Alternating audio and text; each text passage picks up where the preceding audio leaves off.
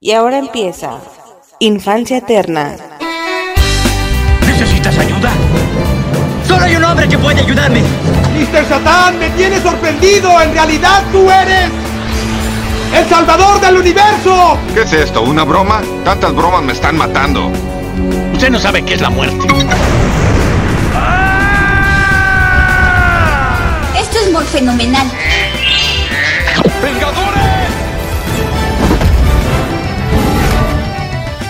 Unidos.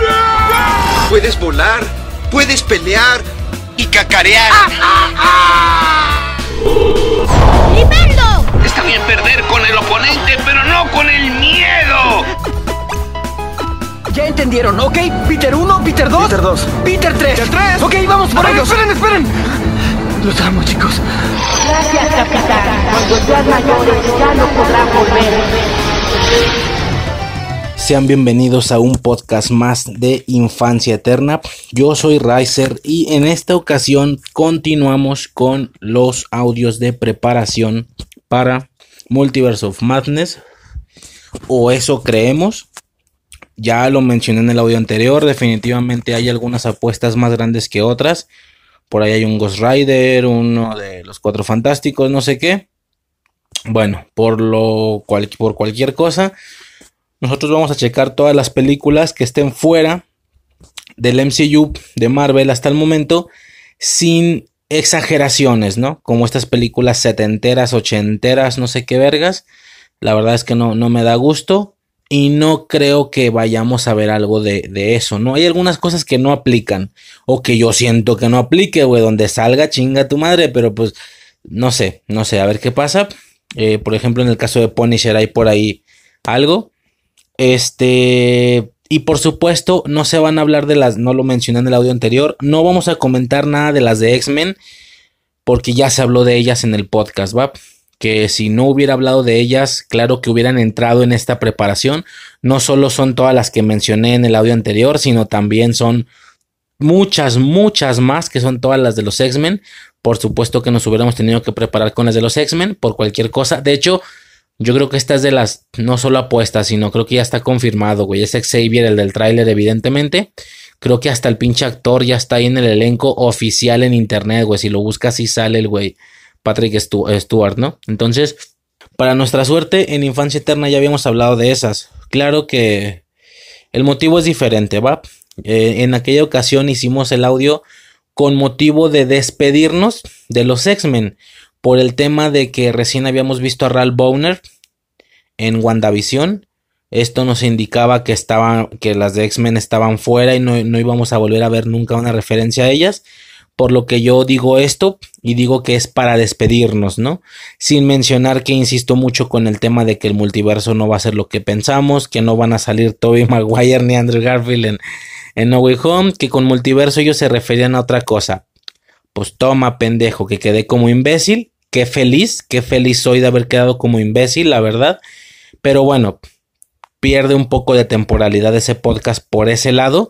Van a escuchar eso, van a escuchar decir que con lo de Ralph Bowner nos confirman que no van a, no vamos a ver como universos alternos películas ya existentes, como en el caso de Spider-Man o los X-Men, por lo que podíamos irnos olvidando de esto. Y para despedirnos entonces de esos X-Men, hicimos ese audio, ¿no? Solamente ignoren esas partes, pero como tal la revisión de las películas, esa no pierde temporalidad, es revisión a las películas, ¿no? Y ahí está, eso está chidote. Entonces, por ese lado, eso ya quedó ahí. Ahí está en aquellos podcasts si quieren ir a checarlos. Por ahí está, no me acuerdo dónde, pues después de WandaVision. De eso ya no. Vamos a checar todo lo demás. Y en esta ocasión toca una agrupación de películas que a diferencia de Blade, que claramente era la misma franquicia, aquí no tienen una relación como tal, ¿sí? No tienen una relación como tal, pero yo las agrupé de esta manera porque eh, las películas de Marvel que no son del MCU no están basadas en puras trilogías. Hay mucha película individual suelta, ¿va? Sí que a lo mejor la de Daredevil y la de Electra tienen su relación, pero no iba a ser un audio solo para la de Punisher, la verdad por lo que entró en esta agrupación, entró en este grupito de películas porque hice ciertas agrupaciones. Pues realmente solo esta fue una agrupación, las demás están cantadas. Blade, pues obviamente las tres. Las de Hulk, ya checaremos eso. Este, lo mencionaré en su momento. Las de los Cuatro Fantásticos, pues todas son de los Cuatro Fantásticos. Obviamente entra y aplica.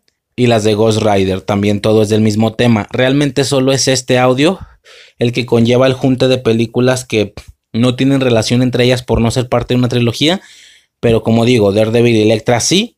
Y Punisher, pues ahí lo metí un poco a huevo, que aunque no tiene nada que ver, yo le veo cierta relación a estos tres personajes por la serie de Daredevil.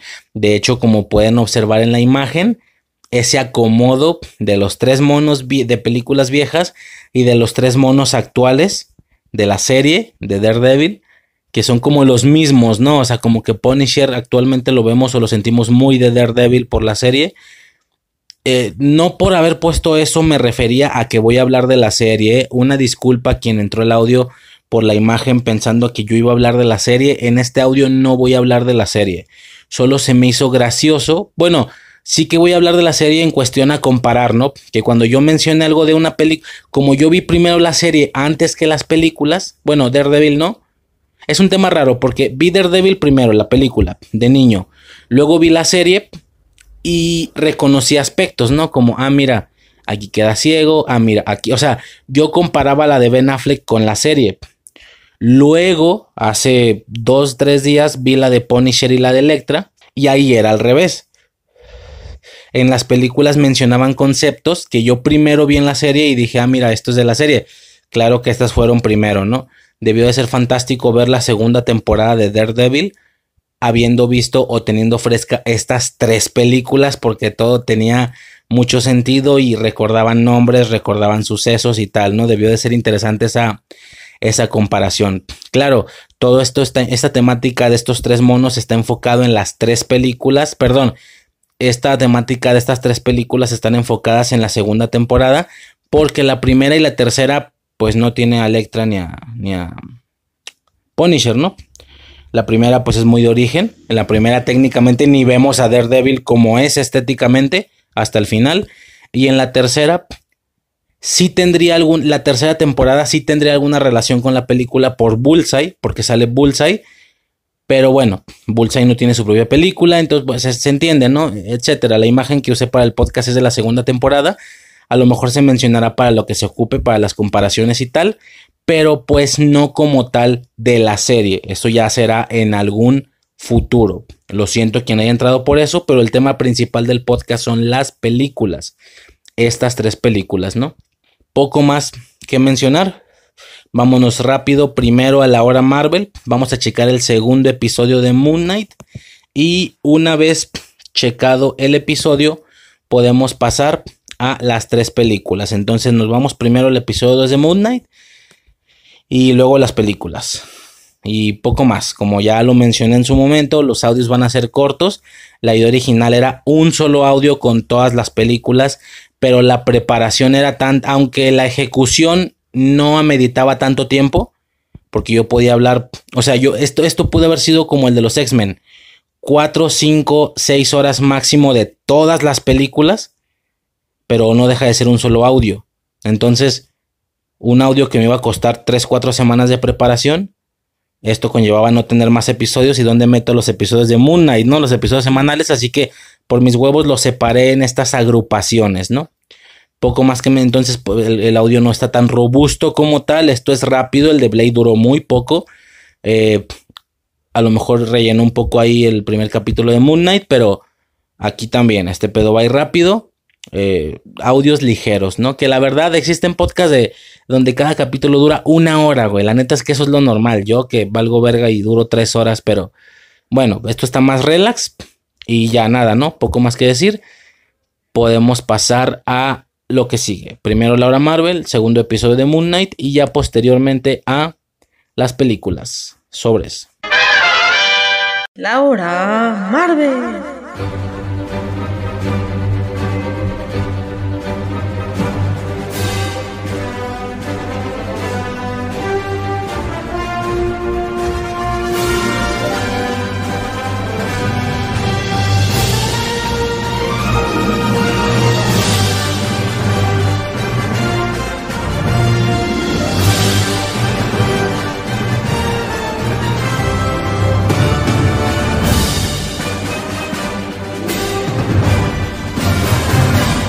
Ok, señores, pues ahora podremos pasar ya al segundo episodio de Moon Knight. Como ya mencioné, desde mi perspectiva esto lo estoy grabando tan solo segundos después de haber grabado el primer episodio. Porque soy un tramposo de mierda y cuando empiezo a grabar esto ya había visto tres episodios. He visto tres episodios. A diferencia de lo que debería ser esta dinámica o esta mecánica que es ver y grabar un episodio a la semana, ¿no? Pero yo ya tengo bastante información al menos de la mitad de la serie. Cuando grabe el tercer episodio, sí que a lo mejor ya estaré así, ya hasta ese último momento, ¿no? Si acaso el 4, no sé, a ver qué pedo. Pero bueno, eh, el caso es que vamos a hablar del segundo episodio de Moon Knight. Poco más que decir, como algo ahí de inicial, a diferencia del otro, del otra, de la otra parte de la del primer episodio. Básicamente en este segundo episodio tenemos como situaciones iniciales o más bien no, iniciales no, destacables o importantes desde mi percepción. Tenemos ahora sí por fin, digo por fin para quien haya estado esperando una semana no entendiendo bien qué pasó en el primer episodio, tenemos toda la explicación de, cómo está este pedo, ¿no? Son dos personalidades, Mark Spector y, Steven Grant. Y Mark Spector le está sirviendo a Honsu. Ahora nos enteramos que la voz era de Honsu, no de Mark. Bueno, yo pensaba que era de Moon Knight, ¿no? La voz. No, es de Honsu, que es el dios egipcio de la luna. ¿Ok? Mark Spector le sirve a él y a su vez utiliza fracciones eh, o, o, partes de sus poderes, ¿no? Por ejemplo, es Honsu quien le proporciona este traje lo que le llaman la armadura ceremonial del templo de Honsu que no es más que el traje de Moon Knight que le da muchas más habilidades, mucha más fuerza, etcétera, ¿no? Tenemos toda su explicación. Vemos a Leila, que es su, su esposa, la esposa de Mark Spector. No me parece para nada bonita en lo personal. Digo que pinche sexista de mierda. ¿Por qué me tengo que fijar en la estética en las mujeres? Pero así sucede, ¿no? Han llegado algunas muy hermosas como la hermana de Black Widow o, Kate Bishop en este, o, ¿sabes? Varias. Bueno, nomás esas dos, ¿no? No sé, pero pues esta sí no, no, no me genera un... Uf. Aquí nos hacen ya la explicación de que el poderosísimo Ethan Hawke es el avatar de Amit, así como Mark Spector es el avatar de Honsu, es decir, es el vínculo o es la persona sobre la que Honsu podría posesionar o algo así, más bien como, como una especie de, alumno, no sé cómo llamarlo. Digo, avatar siempre se refiere a, que sea una persona en la que te puedas meter, ¿no? O que sea tu, tu, personificación de alguna manera. Eh, como tal, no hemos visto que Steven Grant o que Mark Spector, cual sea el caso, sean directamente poseídos por Honsu como tal. O al menos hasta el tercer episodio, pero aún así no es algo común de la serie. Nada más Honsu les proporciona el poder del traje, ¿no? Eh, de la misma manera vemos como el poderosísimo Ethan Hawke es el, receptáculo, el como dije, el avatar de Amit, que es esta diosa del juicio. Eh, interesante, ¿no? Básicamente se viene toda esta, todo este debate filosófico de si es bueno o malo lo que, lo que el poderosísimo Ethan Hawke está haciendo, ¿no? Por el tema de, de que la premisa es que va a juzgar a las personas antes de que hagan algo malo. ¿Para qué esperar a que las personas hagan algo malo y generen el daño? Siendo que hay manera de saber si la persona va a hacer algo malo y posteriormente lo mates sin oportunidad de que haga algo malo y ya no habrá generado el daño, ¿no? Por supuesto esto puede tener sus diferentes puntos de vista. Hay una ocasión en la que Steven le dice que no es justo, porque ¿qué pasa si un niño va a matar a alguien a los 40? Eso no quita el hecho de que vas a matar a un niño. Pero, no sé, por increíble que parezca, es que sabes qué pasa, Steven dice, una cosa es que una cosa es hacerlo y otra cosa es solo tener el pensamiento. Yo he llegado a pensar en matar a mi jefa y no por eso lo voy a hacer, pero no sé si el juicio de Amit está refiriéndose a los pensamientos o de una manera casi temporal, por así decirlo, a lo mejor esto es más místico. Quiero decir, una cosa es que una persona piense en que quiere matar a su jefe, pero nunca lo va a hacer. A alguien que temporalmente puedes comprobar que a los 30 años va a ser algo malo, pues me lo cargo a los 20, ¿no? Si la situación es así de definitiva, algo casi temporal, a lo mejor no utilizando aspectos de viajes en el tiempo, sino más místicos del alma. Pero igual, me refiero a que la comprobación sea definitiva. Yo creo que estaré del lado de Amit, yo en lo personal. Sí, yo sé, el vato explica el tema de, de los niños y tal, pero pues ahí está el debate de Hitler, ¿no? Por ejemplo, desde que era niño y tal, que si tuvieras la oportunidad de bajarte a Hitler de niño lo harías, es un niño, pero también es un hecho que, güey, lo que va a ser. Entonces, claro que es un debate, cada quien está en su derecho de estar en una postura. Yo en lo personal sería más de pensar, tal vez como este vato, si es que la comprobación es absoluta. Si es un tema como dice Steven, que nada más se trata de que más o menos va a indagar en, sus, en su alma, en sus... y que te des cuenta que la persona piensa en hacer cosas malas, pero que no tienes como tal una comprobación rollo... ¿Cómo se llamaba la asociación esta del tiempo de Loki? Rollo la TVA. O sea, una cosa es que revises el alma y veas que sí puede en un futuro llegar a hacer algo o que piensa en hacer cosas malas, pero no tienes una comprobación casi temporal como la TVA lo podía hacer. Obviamente no, no estoy de acuerdo. Pero si es una situación definitiva donde es seguro que la persona va a hacer eso, yo creo que se aplica, ¿no? No sé, obviamente ese es mi punto de vista. Claramente es el debate filosófico de la serie, es, la situación en la que Steven Grano está de acuerdo y esto genera las complicaciones, ¿no? Por supuesto. Esto ocasiona que él y Leila se escapen del lugar y tal. Y en un momento ahí indicado, sin que Steven Grant haya cambiado a Mark Spector, invoca el traje. ¿Qué pasa? Que en Steven Grant el mismo poder del traje de Moon Knight, por así decirlo, en Steven Grant luce muy diferente. Es un personaje que también tiene como esa máscara blanca pero distinta. No parece tanto vendaje como sucede con Moon Knight, sino es más una situación, ¿sabes? O sea, como de trajecito, corbatita, chalequito, guantes. Fíjate, yo ya conocía a estos personajes por el juego de Marvel Future Fight. Yo en su momento, ya no, jugué el juego de Marvel Future Fight y en uno de los tantos personajes estaba Moon Knight, pero estaba en estos dos modos, tanto en el modo ahí como con capa, como en el modo de traje. Aparte de que por supuesto en las imágenes promocionales de la serie en Twitter salían estos dos sujetos. Yo o estos dos trajes, por así decirlo, quiero decir, yo en su momento llegué a pensar que que ninguno de los dos era Steven, que eran dos personalidades diferentes, que una era Moon Knight Mark Spector. Y otro güey que todavía no había salido a la luz hasta el momento, según yo, iba a ser este otro traje. Que por cierto, el aspecto de ese güey siempre se me, bueno, no siempre, estas últimas semanas, se me ha hecho muy Deadpool.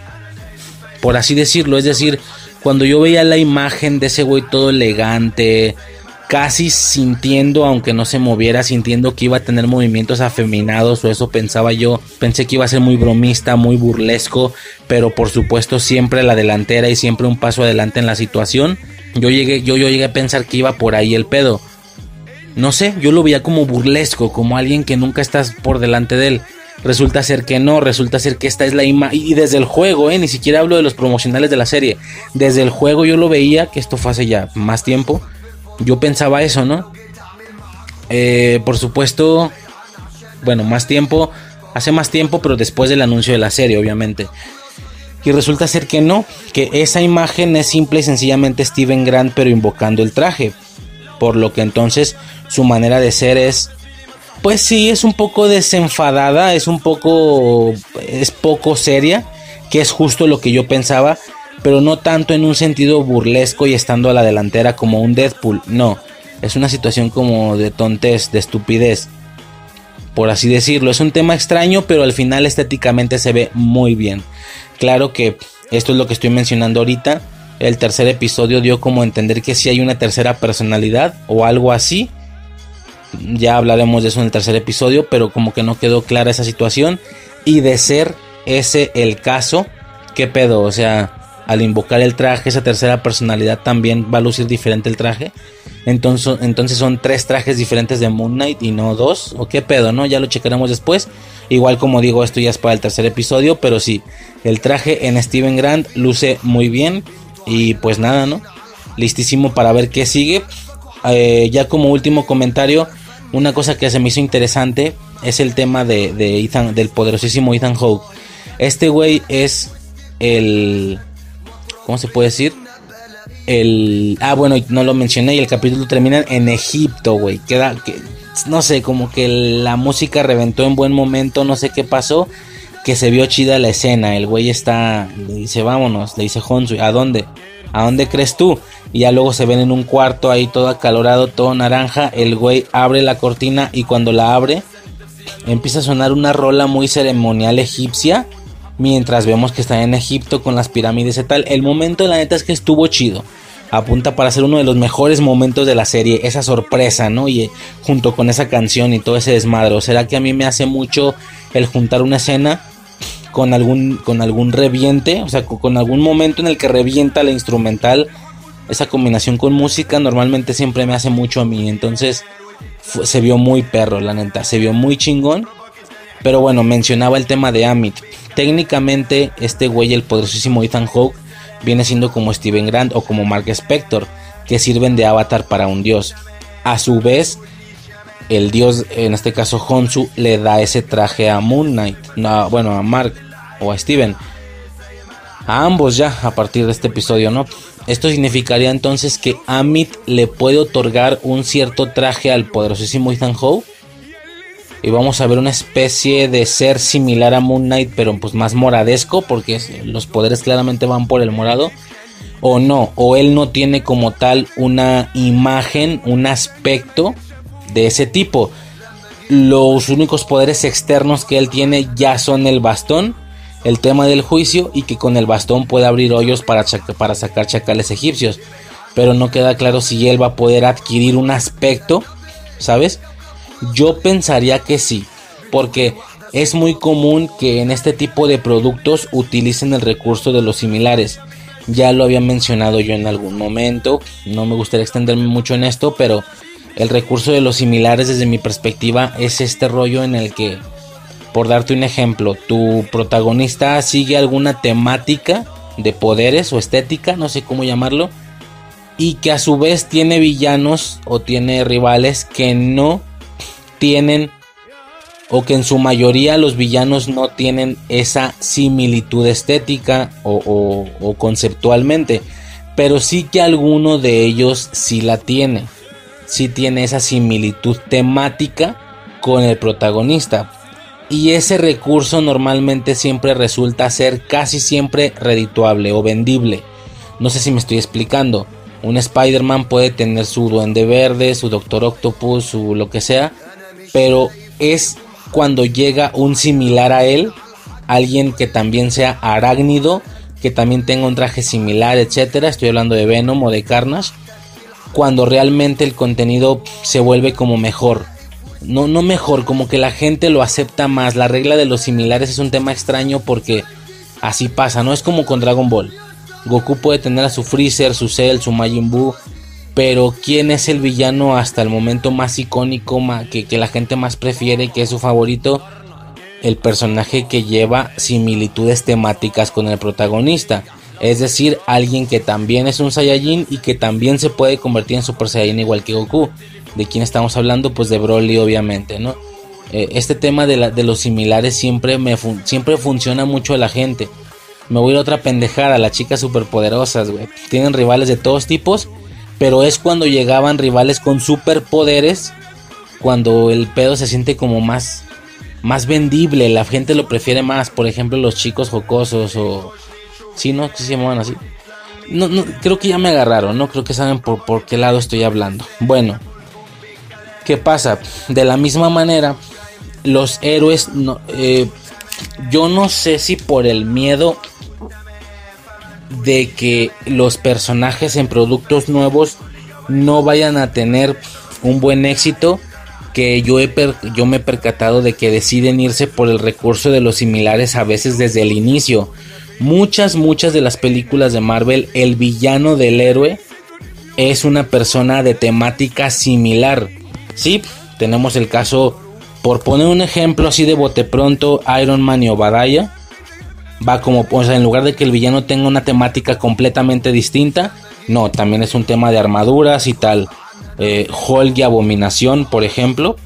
O sea, va por donde mismo en lugar de tener en lugar de tener un villano que no tiene nada que ver con su temática y que el villano tiene su propia temática visual de superpoderes.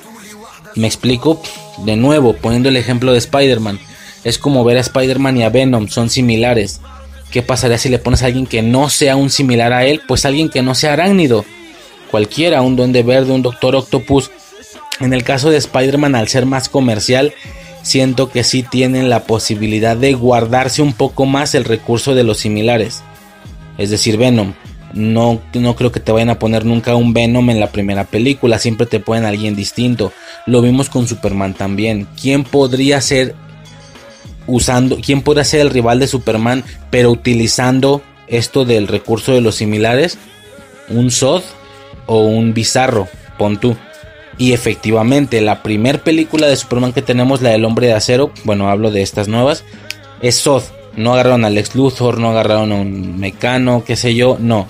Eh, agarraron a Zod. Porque, porque el, recurso de la regla de los similares o el recurso de los similares siempre va a ser, si bien no una venta segura o un éxito seguro, tienes bastantes posibilidades de que tu producto no fracase porque a la gente le gusta esto. Mencionaba lo de Iron Man y Obadiah, lo de Hulk y Abominación, eh, ¿dónde más lo hacen? Black Panther, Black Panther y, y, este, el otro baboso Killmonger con un traje muy similar a él. Ant-Man y Yellow Jacket va por donde mismo. O sea, si me explico, todo esto que estoy explicando es, es como si. Es como si en la primera película de Spider-Man tuviéramos a un Venom, por dar un ejemplo. Las teorías por las cuales eh, estos, estas personas hacen esto son dos. Yo creo que va a ser un poco de ambas. La primera es la que ya dije, porque es una venta segura que el villano también tenga características similares al héroe. O que, su, o que el origen de sus poderes venga de donde mismo, qué sé yo. Y la segunda posibilidad, no sé si sea también un tema de trama. Es decir, en una película de origen tienes que desarrollar cómo es que el héroe consigue sus poderes. Si tú en su primera película le pusieras a un villano que tiene una temática visual diferente a él, no solo tienes que desarrollar el origen de los poderes del héroe, también tienes que desarrollar el origen de los poderes del villano. No sé si me explico. Pero ¿qué pasa si el villano tiene esta similitud estética y conceptual del héroe? Ya no tienes que desarrollar el origen de los poderes del héroe porque normalmente, perdón, del villano, ya no tienes que desarrollar el origen de los poderes del villano porque normalmente los poderes van a venir de donde mismo que se le dieron al bueno. Si me explico, o sea, lo repito, Iron Man y Obadiah, pues Obadiah no, o sea, no sé si me explico, si hubiéramos tenido como primer villano de Iron Man un mandarín que no tiene esa similitud eh, temática, tendrían que desarrollarnos al mandarín de alguna manera. Si nos pusieran a un bueno, creo que se está entendiendo, ¿no? Pero ¿qué pasa? Nos ponen Obadaya. Ya, ya tienes el camino hecho. Ya nada más que Obadaya agarre uno de los trajes del desarrollo de los poderes del héroe y ya. Me explico lo mismo con Yellow Jacket, con Abominación. Todo proviene de donde, de donde, o sea, sus poderes vienen de donde vinieron los del héroe también. Ese mismo origen, por así decirlo. ¿Qué pasa cuando los poderes del héroe ya están desarrollados en siguientes entregas? ya como ya no le vas a dedicar tiempo a eso, ya le puedes dedicar tiempo al origen de los poderes del villano. Y ya puede ser temáticamente distinto, como sucede en Iron Man 2, que ya el güey es algo ahí de fuego, no sé qué vergas. En la tercera ya es el mandarín, disque. Ah, no, es la misma edad. Entonces la 2 cuál es? Ah, no, la 2 es la del güey de los látigos. Etcétera, ¿no? Bueno, pero ese güey sí tenía también cierta similitud por venir de un de un reactor arc etcétera. Creo que se está entendiendo la idea, ¿no? Eh, entonces, claramente en este primer contenido de Moon Knight, el rival va a ser un similar. No agarraron una temática completamente diferente. Un güey que tiene residuos tóxicos y que, qué sé yo, no. Eh, la premisa del villano es la misma que la de él. Como que su postura es más o menos la misma, nada más con un dios distinto. Si me explico, pero al final no termina de ser un similar a él. El villano de, Moon Knight es, o sus poderes vienen de donde mismo que de donde vienen los de Moon Knight. Por ese motivo podría haber también cierta similitud estética al final. Esto significaría que vamos a ver al poderosísimo Ethan Hawke con una imagen o un atuendo o básicamente la armadura ceremonial del templo de Amit. Algo así podríamos ver, tal vez, tal vez no, eh, tal vez me estoy equivocando, pero si así llega a suceder, será algo parecido a lo que hicieron con Iron Man y Obadiah, con, con Ant-Man y Yellow Jacket, con Hulk y Abominación, con Black Panther y, y Killmonger, etcétera, ¿no? O sea, es como que esta similitud, ¿no? Pero se me hace curioso ese, ese tema, pues, que ya no desarrollan el origen de los poderes del villano porque vienen de donde mismo que de donde viene el, héroe. Cosa que ya desarrollaste, el origen de los poderes del héroe. Se me hace curioso nada más, quería mencionar eso. Eh, a ver qué pasa, a ver qué tanta similitud con Moon Knight llega a tener el poderosísimo Ethan Hawke. Si él también tiene una posibilidad y un acceso a un traje o no. Todo lo que va a hacer es con bastón y con chacales egipcios. Quién sabe, ¿no? Que por cierto, me resulta imposible no pensar en Yu-Gi-Oh cuando dicen un dios egipcio o los dioses egipcios. Bueno, poco más que mencionar. Ahí estaría ya hecha la, revisión del capítulo 2 de Moon Knight. Repito, poco más que mencionar. Esta vez estuvo corto. Ahí queda la, la, hora Marvel, que no se está generando una hora. Tal vez en un futuro, si la serie da para hablar de eso. Eh, por el momento todo tranqui, ¿no? Ya iremos viendo cómo avanza este pedo. Eh, por supuesto estaremos checando el capítulo 3 de Moon Knight en el podcast. Por lo pronto ya sería todo, ¿no? Ya podremos pasar al tema del podcast que son eh, este, estos, este segundo tema, por así decirlo, o esta segunda agrupación de películas del posible multiverso del MCU, ¿no? Daredevil, Electra y Punisher, ¿no? Entonces nada, podremos pasar directamente a checar esas películas. Y por parte de la hora Marvel sería todo. Sobres.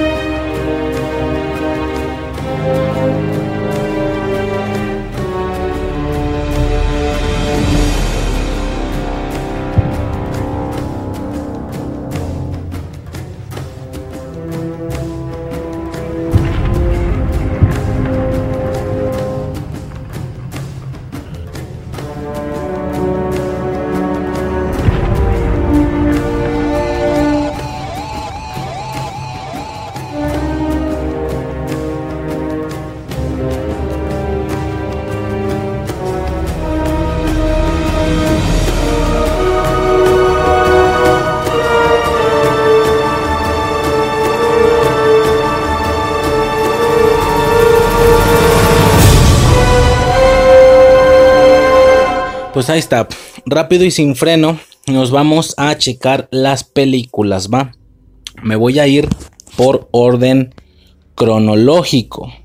O bueno, no es cierto, como tal el orden cronológico no, porque el orden cronológico sería primero Daredevil, luego Punisher y luego Electra. Daredevil es del 2003, Punisher del 2004 y Electra del 2005 pero yo siento que es inevitable no hablar de Electra después de Daredevil y ya al final dejo Punisher, ¿no? Que como digo al final no entraba como tal en esta agrupación, es la serie y la conjunción de estos tres personajes en la segunda temporada lo que me hace juntar la temática de las películas, aunque las películas hablando, Punisher no tiene nada que ver con las otras dos, ¿no? Entonces empezamos con Daredevil, vato. Daredevil es una película que a mí sí me tocó ver de mocoso y me gustó un chingo, güey. Lo voy aclarando ya desde inicio. La película es considerada como muy mala. Es considerada como, como una película fea, que no estuvo chida o lo que sea. Pero a mí sí me gustó un chingo, güey. En su momento me gustó un vergo, me gustó la premisa. Por supuesto, el personaje lo seguí viendo. No me acuerdo qué vi primero. Si a este güey o al Daredevil de la serie animada. Que al igual que con Blade Aquí vimos a, Daredevil también en la serie animada de Spider-Man. Eh, no, no me acuerdo que vi primero, película, serie. Y ya luego, sí que después de estas dos vi a Daredevil, me acuerdo en el videojuego de Spider-Man de PlayStation 1. Sale ahí brevemente, ¿no? Está chido. Eh, total, la película a mí me gustó y me gusta porque la, la recién la chequé. Sí me gusta, güey, es muy entretenida. Y yo sí sería de, de, los que más emociones si llegamos a ver a un Ben Affleck como, como Matt Murdock haciendo ahí multiverso con Charlie Cox. Eso estaría cabroncísimo. Si no, actualmente en multiverse, en un futuro. Eso estaría muy, muy perro, la verdad. Este. Como digo, la película me gustó, me gustó mucho. Y nada, ¿no? Ya podemos pasar directamente entonces a la, película como, como tal. La película de Daredevil, como ya digo, sale en 2003. Inicia con mostrando unos nombres de, el nombre, los nombres del reparto de los actores, pero como cambiando entre braille con los nombres, ¿no? Ese detalle me agradó, pues por el tema de la ceguera, obviamente, ¿no? Eh, como, como digo, voy a estar comparando como con la serie, si acaso es para lo único que voy a estar checando o mencionando la serie. La adquisición de poder, y digo, todo esto visto desde un punto multiversal, ¿no? Que esto llegara a ser real en el MCU. No me emocionaría ver a Ben Affleck como, como a Tobey Maguire o Andrew Garfield, pero sí que yo creo que Ben Affleck como Daredevil junto con Nicolas Cage como Ghost Rider, yo creo que son de las dos cosillas que más me llaman la atención de lo demás, más que Blade incluso, ¿no? Eh, la adquisición de los poderes en la película es muy diferente. O, más o menos, algo pues, con, la adquisición pues me refiero al tema de que aquí este cabrón le toca ver a su jefe siento como un maleante o algo así. Y, el güey este, corre y madres, ¿no? En un...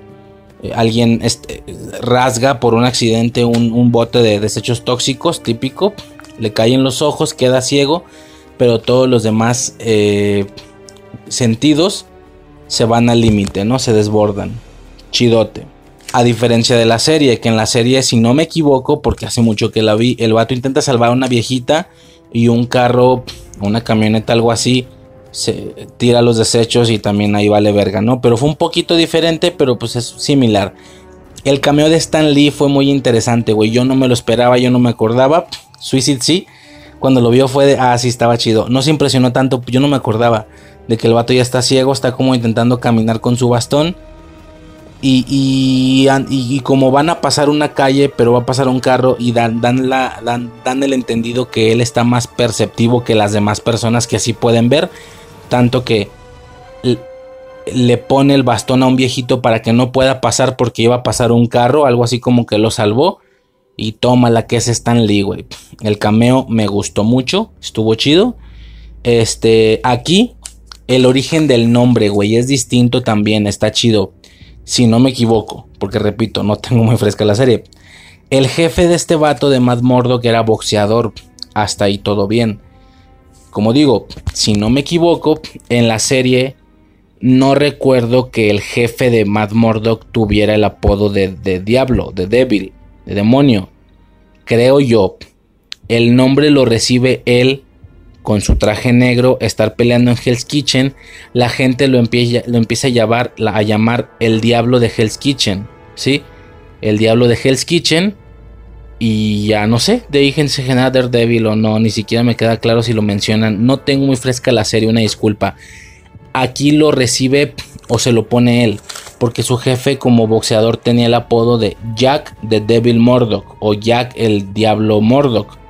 Es de ahí de donde él se pone el diablo, ¿no? O Daredevil, que Dare es como justicia, tengo entendido, como el diablo justiciero, pero en honor a su padre, ¿no? Eh, por supuesto, a diferencia de la serie, aquí cuando crece, aquí el vato cuando crece es cuando ya trae el traje, así pum, chingue su madre trae el traje, ya casi vemos como en la serie como mucho el origen de dónde viene el traje o al momento que se lo hacen, se aventó toda la temporada con traje negro, etcétera, ¿no? Eh, esto está chido. Ya posteriormente entrando a acción y cuando este vato ya está haciendo sus actos de justicia, hay una ocasión, algo que se me hizo interesante hasta ese momento, es que el güey anda matando gente, ¿sí? cosa que es muy definido en la serie que, que, que Charlie Cox o que Matt Murdock no quiere matar gente. Tanto que por eso se avienta ese debate o, esa diferencia de, de, ideas tan, tan bifurcada con Punisher y que ambos tienen un sentido, ¿no? De hecho, Punisher le hace pensar mucho en el, en el sentido de que, güey, los vas a enviar a la cárcel para qué? Para que salgan y sigan haciendo lo mismo hay que erradicar el problema de raíz, hay que matarlos, ¿no? Este vato no quiere. Yo pensando que era una situación propia de Daredevil, similar a Spider-Man o a Superman, ¿no? Pero aquí vemos que el vato no tiene ningún problema en matarlos. Si no a sangre fría directamente, hay un vato que lo avienta a un tren y luego no lo salva, güey. Deja que el tren lo arrolle. Esto fue impresionante. Fue como, a ah, chingada, Daredevil si mata entonces. O, porque, o qué pasó, güey. O sea, Incluso si yo me remontara a los cómics y viera que es, que no sé, la verdad me vale verga. Si viera que es algo de Daredevil propiamente, entendería que la gente dijera, no, jodieron al personaje porque no están respetando, aquí sí mata. Algo parecido a lo que pasó con Superman cuando le partió el cuello a Zod, ¿no? Que toda la gente se cagó. Curioso, lo dejó morir, órale. Eh, dato bien mamón, bien curioso y bien interesante. Happy, Happy del MCU es Foggy Nelson. Eso se me hace. Se me hace muy mamón. Se me hace muy mamón. Este. Lo que comentábamos con Blade, ¿no? El tema de. A lo mucho, a lo mucho, y si realmente llegan a hacer el crossover, vamos a ver a Ben Affleck. No vamos a ver a su Foggy Nelson. Pero, pero aún así, aún así, si llegaran a confirmar a Ben Affleck en el MCU, por así decirlo, como Daredevil, como Matt Murdock, Sería interesante el que él viera a Happy, porque Happy es igual a Foggy de su nivel. Digo, ya, ya me entienden, ¿no? Externamente, pues es el mismo actor y bla, bla, bla, ¿no? ¿Por qué me clavo en esto? Pero es curioso porque yo explicaba eh, en el MCU, por ejemplo, el tema de las variantes, que se me hace muy, muy curioso, porque, porque, eh, hasta ahorita hemos estado viendo variantes mismo actor y diferente actor mismo actor, que el actor es el mismo, la variante es igual a él, como cuando vimos a Maston Hiddleston o como claramente podremos ver en algún, futuro a Maston Holland, aunque la gente se cagaba con esa idea de No Way Home, pero deberán de existir. Y al mismo tiempo existen variantes diferente actor, que no solo el actor es el mismo, es una variante, imbécil, una variante tan diferente que el actor es diferente, ¿no? Luce distinto, como pasó con Andrew Garfield, Tobey Maguire, etc. Con Loki también sucedió, como tal vez suceda con Tom Cruise. Eso estaría chidote. Ok, hasta ahí todo bien. Son los dos tipos de variantes que tenemos. Mismo actor y diferente actor. Así los llamo yo, ¿no? Eh, no es como que se denominen como actores, pues es un decir. Lo que sí resultaría interesante es ver a variantes que no solo no son el mismo actor, sino que tienen la misma cara o que lucen igual que otro personaje en otro universo. De nuevo, lo comentábamos con Blade, por ejemplo, el tema de Chris Evans. Chris Evans es el caso más, más ejemplar. No solo hay variantes mismo actor, no solo hay variantes diferente actor, puede haber variantes que su actor se vea igual que un personaje de tu universo, pero que ese personaje es otro. Por ejemplo, cuando vean a la antorcha humana. La antorcha humana no solo va a ser un, una variante, o sea, suponiendo que ya va, suponiendo que exista algún día una antorcha humana del MCU, que va a ser un actor X, ¿no? Y que luego veamos a la variante de dicha antorcha humana, pero de la del universo de los, de los cuatro fantásticos de las películas, y que luce como Chris Evans, entonces la gente tendría que reconocerlo como, güey, luce igual que el Capitán América. Se ve igual que el Capitán América. Yo siento que es una de las cosas fanservice más grandes, casi tan grande como el hecho de que los Spider-Man hablan, de inicio de que aparecieran y en segunda de que hablaran de sus disparadores. Que Tobey Maguire dijera, no, pues a mí me salen de la mano. Todo el mundo soñábamos eso y sucedió. Otra cosa que se sueña mucho es que vean a la antorcha humana y digan, güey, te ves igual que el Capitán América. Sería todavía otro tipo de variante. Una variante que luce igual que otro personaje de otro universo, pero que no es el mismo. Como tenemos el caso que Happy luce igual que el Foggy Nelson. Es decir, el Foggy Nelson del MCU pues es el de la serie, ¿no? Y que el Foggy Nelson de otro universo, universo del cual Daredevil es una variante diferente actor, porque no es igual a Charlie Cox, su Foggy Nelson luce igual al Happy de acá, o sea, lo mismo que pasa con Chris Evans. Claro que repito, esto tiene un contexto real, natural y poco entretenido. O, sea, han de decir, o estás de hueva, ¿por qué te clavas en eso? Yo sé, la justificación pues es que es el mismo actor y ya. Pero canónicamente no sé si vayan a jugar con esta idea en algún momento. En algún momento. Porque lo mencionábamos con Blade de nuevo, el tema de, los diferentes actores, entonces yo siento que es algo que la gente está esperando mucho. Yo no sé si se vaya a prestar, aunque salga Ben Affleck, una cosa es que salga y otra cosa es que le toque ver a Happy, como para decir, güey, luces igual a Foggy, ¿sabes? O sea, a lo mejor con Chris Evans tal vez en algún futuro suceda, con Foggy no creo, güey, o sea, no, no se va a prestar la situación, pero sería interesante, ¿no? Porque también lo mencionaba, en un universo, no por haber una variante diferente actor significa que todos van a ser diferentes. A lo mejor en otro universo el Spider-Man es una variante distinta de, diferente actor, pero el Capitán América de ese Spider-Man luce igual a este. No sé si me estoy explicando. Por ejemplo, Tom Holland es Spider-Man. De otro universo, Spider-Man es Andrew Garfield. Esa imagen. Pero no porque Andrew Garfield sea diferente, significa que todos los personajes de su universo van a ser diferentes. A lo mejor el Capitán América de Andrew Garfield es Chris Evans. ¿Sí me explico? O a lo mejor el Iron Man del universo de Tobey Maguire es Robert Downey Jr. No sé si me estoy explicando, no porque uno sea diferente, todos lo son. Y esto lo confirmamos con Jonah Jameson. Que el Jonah Jameson de Tom Holland es igualito al Jonah Jameson de Tobey Maguire. Lamentablemente nunca lo vio para reconocer esto, pero... O, si lo vio no lo peló, no sé. Pero es interesante, ¿no? Entonces son como que todas esas variaciones. Y a esto súmale una variación o una posibilidad en la que dos personajes diferentes de dos universos, pero que no son el mismo, porque uno es Robert Downey Jr. y otro es el Capitán América, tengan la misma cara. No sé si me explico, eso estaría mamón. Imagina que en el universo de Toy Maguire, su Iron Man es Chris Evans. Pero no porque sea un universo en el que Steve Rogers se volvió Iron Man. No, Chris Evans se llama Stark, Tony Stark. ¿Sí me explico? O sea, bueno, es un rollo, pero lo vemos con Foggy, lo vemos con, con Blade y Luke Cage, y lo vemos con Chris Evans, ¿no? Entonces de inicio está el tema ese interesante de Foggy chingonzote. Eh, ¿Qué más? Bueno, tenemos la escena donde conoce a Electra.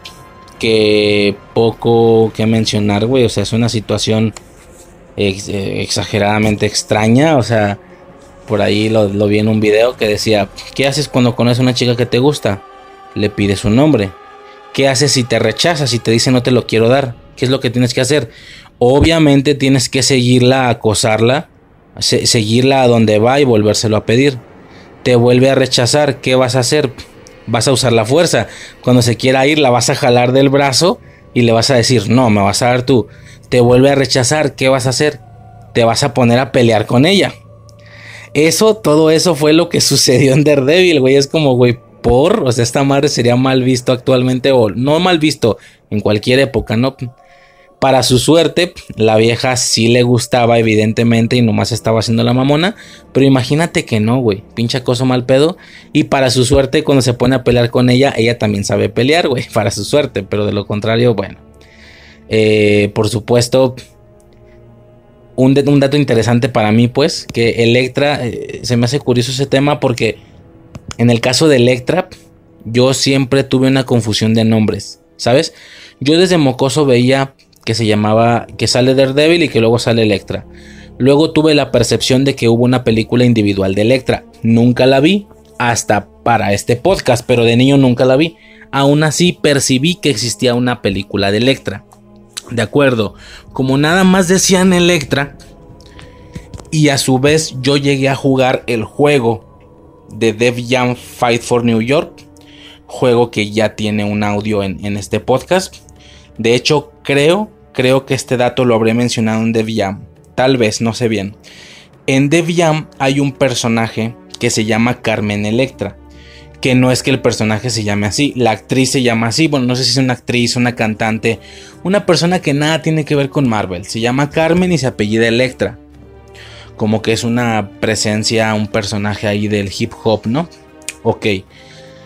Como que en alguna ocasión yo no supe hacer la distinción, o no sé qué sucedió, que cuando yo era más morro, yo decía que Electra la Electra de Daredevil, el personaje de Marvel, se llamaba Carmen Electra por haberlo visto en Def Jam. ¿Sí me explico? Tanto que cuando conocí a Suicide, me acuerdo que ella me decía, llegamos, se, llegó a comentar el tema de, ¿viste la de Daredevil? Simón estaba chida.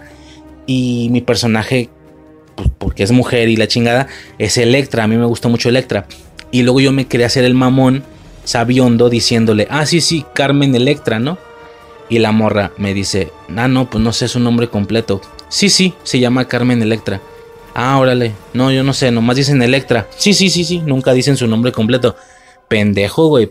Cuando veo la serie de Daredevil en Netflix, veo que dicen Electra Nachos. Y es como, ah, chinga. Electra Nachos no se llamaba Carmen Electra. Y ya luego me entero que Carmen Electra era de Dev Bueno, X, una, una confusión que hice ahí yo de morro. Y pues quería traerla al podcast. Pero bueno, se llama Electra Nachos. Que el Foggy sí dice, ah, chinga, pues es. Parece apellido de aperitivo de botana mexicana, ¿no? No, de aperitivo mexicano. Pues sí, güey, por nachos, obviamente. No, no sé si en el doblaje dijeran lo mismo. Digo, si en el idioma original dijeran lo mismo, pero en el doblaje, pues eso. Eso dice el vato, ¿no? Mamón. Eh, que, que, que, mamón escena, repito. Kimpin, eh, lo siento, lo siento, no quiero ser ofensivo. Kimpin es negro aquí, ¿no? es negro, curioso, no entendí el cambio, pero tampoco me desagrada, güey. A mí sí me genera cierta... Eh, ¿Cómo se puede decir? Intimidación. Se me hace un buen Kimpin. Claro que está mucho más chido el actual, pero se me hace un buen Kimpin, güey, a mi percepción. Se me hizo chido, güey. no sé, me gusta el personaje, güey. Claro, otra cosa, en su momento, siempre, no sé si ya lo he mencionado cuando hemos hablado de Kimpin, pero yo toda la vida pensé que Kingpin era un, villano de Spider-Man. Porque Kingpin era uno de los villanos más importantes en la serie animada de Spider-Man. Y sí, me entero que... Es decir, cada quien tiene su villano, ¿no? Batman tiene a Joker. Tiene a varios, tiene a varios, pero tiene alguno más importante. Por supuesto, mientras el héroe más icónico y más famoso sea, más rivales tiene unos menores, unos mayores, pero hay ocasiones en las que el rival es tan, más bien el héroe es tan icónico y tan famoso que no sabes distinguir cuál es su némesis más importante, porque hay mucho relleno, porque aunque hay mucho relleno, también es un hecho que tiene varios principales. Por ponerte un ejemplo, yo no sabría decirte si el némesis más importante de un Spider-Man sea un duende verde o un Kimpin por ejemplo, eso, eso yo pensaba de morro. Eh, es como con Batman, no sabes si el más fuerte sea el. No, con Batman sí es el Joker, cagado de risa, ¿no? Con Superman es Lex Luthor, ¿no? Entonces, yo crecí sabiendo que Kingpin era un villano de Spider-Man y no sé por qué la serie te hace pensar que sería el principal. Ya grande, pues me entero que no, que vendría siendo el Duende Verde, pon. A veces, a veces Craven, no, Craven no. Eh, no, pues el Duende Verde yo creo, ¿no? Pero la serie te daba como a entender que el Kingpin era el más importantillo, no sé si por ser cabecilla, no sé si porque cuando se juntaban todos los villanos él era líder, si no me equivoco. Entonces ver la película de Daredevil y ver que su villano es Kingpin fue como, ah chinga, pero que no Kingpin es de Spider-Man, o sea, como que me brincó. Claro que, como ya estoy diciendo, mientras el personaje más icónico y más grande es, más villanos tiene y mientras el héroe más menor, mientras más chico sea, menos rivales tiene. Hay por ahí más de algún héroe que solo tenga un villano o un par de villanos, ¿no? Eh, por así decirlo. Daredevil es de los más chicos. Bueno, a lo mejor ya actualmente no, pero en esos tiempos eran los más chicos. Por lo que los villanos básicos de Daredevil tendrán que ser Bullseye o Kingpin. Es decir, Kingpin sería más de Daredevil que de Spider-Man. Porque Spider-Man tiene más villanos principales. Entre esos Kingpin. Pero Daredevil tiene a menos. Por lo que, no sé, X, güey. Kingpin se siente más de Daredevil que de Spider-Man ya en la actualidad. Siendo que de niño para mí Kingpin era de Spider-Man. Por supuesto, esto me brincó al, al ver la película, ¿no? Eh, algo más iba a mencionar. No, nada más eso, ¿no? El Kingpin. Eh, vemos a Bullseye, por supuesto. No sé, mucha gente lo odia y tal. Pero pues ya una vez acostumbrándote a lo que quisieron intentar hacer con el personaje. O, lo que, más bien, lo que hicieron con el personaje, a mí se me hace divertido, güey. A mí me entretiene mucho su forma de ser, su, su mamonería, ¿sabes? Por supuesto, ahora que volví a ver la película después de haber visto la serie, pues estaba esperando como a comparar gente. Estaba esperando a ver si veía Claire, pues no la vi. Estaba esperando a ver si veía Karen Page, porque aquí el, interés amoroso de, de Daredevil es Electra, no Karen Page o Claire, ¿no?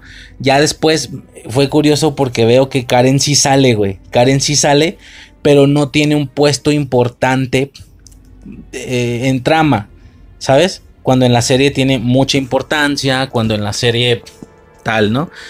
Aquí tiene hasta morir con más Mordok y tal. No, pues aquí no, güey. Aquí es la recepcionista X. Que como que sí le canta el tiro a Daredevil. Que sí es como, ¿qué onda, vato? ¿Cogemos o no se da? Pero pues este vato no la pela y Foggy no parece que quiera hacerle algo. Es como, ya, ya, vete, a trabajar, no estás perdiendo el tiempo. Y ya, güey, Karen Page aquí. No sé si digan, no dicen Page, pero dicen Karen y está güera, pues es esa, ¿no? Y sí, Karen cumplía con esa función en el, en el lugar este de abogados de estos güeyes, en el, ¿cómo se le llama? En el buffet. Bueno, total, sale Karen, chidote. Vemos toda la escena de, de la muerte del padre de Electra, que fue muy interesante por parte de Bullseye. Chido porque cuando, cuando este cabrón avienta, o sea, Bullseye se apodera del báculo o lo que sea, el bastón, la vara de, Daredevil. El güey la avienta para clavarse en el pecho. Daredevil la intenta agarrar, pero como en ese momento algo en el carro explota, le hace perder su sentido y hace que todo, que se vean como varias, varios bastones, ¿no? Como que pierde ahí la, percepción. Y ya se lo clava en, la, en el pecho. Por esto Electra piensa que Daredevil fue el que lo mató, ¿no? Cosa curiosa con el tema de los poderes, porque aquí Daredevil está ciego y todos los demás poderes, bueno, no, los demás sentidos se, se fueron al límite. Tanto que es más perceptivo que una persona que sí ve, ¿no? Y a eso suma las artes marciales y tal. Ok, perfecto. No lo mencioné, güey, no lo mencioné, qué, triste. Toda la secuencia de este mocoso aprendiendo a, ¿sabes? A, vengándose de sus bullies y aprendiendo ahí a brincar edificios aprendiendo parkour. Se me hizo chida la secuencia, no sé por qué me gustó mucho. Eh, entonces mencionaba los poderes, güey. Aquí se siente extraño porque este güey tiene una especie de sonar como murciélago. Se supone que está enfocado con, con el, con la vista, perdón, con el oído. Pero es extraño porque se supone que es una especie de vista, pero no es mejor que la vista normal. O sea, el vato nada más ve, ve las cosas, pero en azul. No se siente que esté utilizando mucho el tema del oído. Bueno, sí dice que escucha cosas a distancia y tal, pero...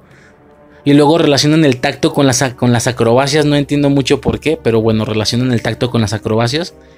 Y del olfato pues no hay nada obviamente. ¿Qué más hay? Oído, vista, gusto, pues con el gusto no hay nada.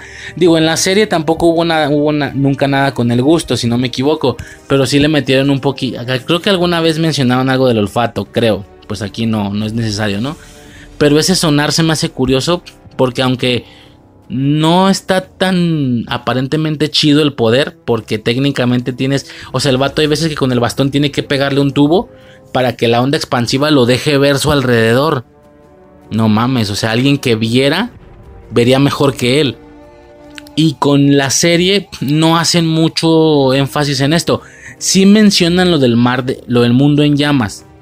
Sí mencionan que él ve como en rojo. O sea, el de el Daredevil de Ben Affleck ve en azul y el de Charlie Cox ve en rojo. Pero no hacen mucho énfasis en el tema del sonar. Ahí sí se enfocan, se enfocan muchísimo en el oído. O sea, como que, como que enfocándonos en Daredevil, en sus habilidades, el de Charlie Cox se me hace como más chido en ese sentido, ¿no? En el tema de los poderes. Este, pero bueno, ¿no? Total, matan al padre de Electra. Electra piensa que, que fue este güey pues, por el bastón. Y nada, ¿no? Se va a vengar de él. Y vemos esta secuencia que a mí me gusta mucho. Toda la secuencia en la azotea de Daredevil contra Electra. Que técnicamente le ganó. Bueno, disque porque este güey no le iba a hacer nada. No intentaba pegarle. Electra lo inhabilita. Luego llega Bullseye. Y Bullseye se carga a Electra. Y la mata. Para esto no tenemos una imagen tan comiquera de Electra, tan roja, quiero decir. El traje es, muy es un rojo muy oscuro, como un tinto. Ahora, no sé si sea por la oscuridad, pero no creo. Mm, que de hecho el traje de Daredevil también es como muy de... Como, como, muy como muy brillante, como si fuera de cuero, pero es tinto más que rojo, ¿no? Bueno, el de la serie también es así. Realmente en ningún momento hemos visto un Daredevil completamente rojo vivo como sale en las caricaturas. Hasta ahorita ambos se ven muy tinto, mucho sentido con el tema de la noche, ¿no? Este, y vemos esta pelea, ¿no? De Bullseye, Electra y Daredevil ahí en la azotea, ¿no? Tres personajes como icónicos y está está chido, ¿no? Este lo mata, bueno, también mata a, a ver, están, están haciendo este forcejeo en el templo y el vato escucha que el Franco va a disparar y el güey le mueve las manos para que le disparen las manos. Y este vato avienta a Bullseye por una ventana. Aunque el vato no murió, eso no quita el hecho que su intención era matarlo. De nuevo vemos muerte, ¿no? El vato lo avienta por la ventana y se muere. De nuevo, a mí me chocaba el tema de Daredevil no es este, güey. ¿Qué está pasando? ¿Por qué está matando, no? Y ya después se le cobra algún sentido, porque hay una ocasión en la que él Creo que se chinga un villano teniendo a un niño presente y él se asusta por haber visto que lo golpeó bien cabrón. Y le dice, niño, tranquilo, yo soy el bueno. Y aún así, o yo no soy el malo, algo le dice, y le dice, yo no soy el malo. Y aún así el niño sigue llorando porque lo asustó. Y como que a eso le trauma y se queda, yo no soy el malo. Yo no soy el malo. Y esto como que lo pone a pensar en que las cosas no las está haciendo de la manera correcta. Ya posteriormente en la pelea de Kingpin me adelanto, cuando tiene la oportunidad de matarlo, el vato no lo mata.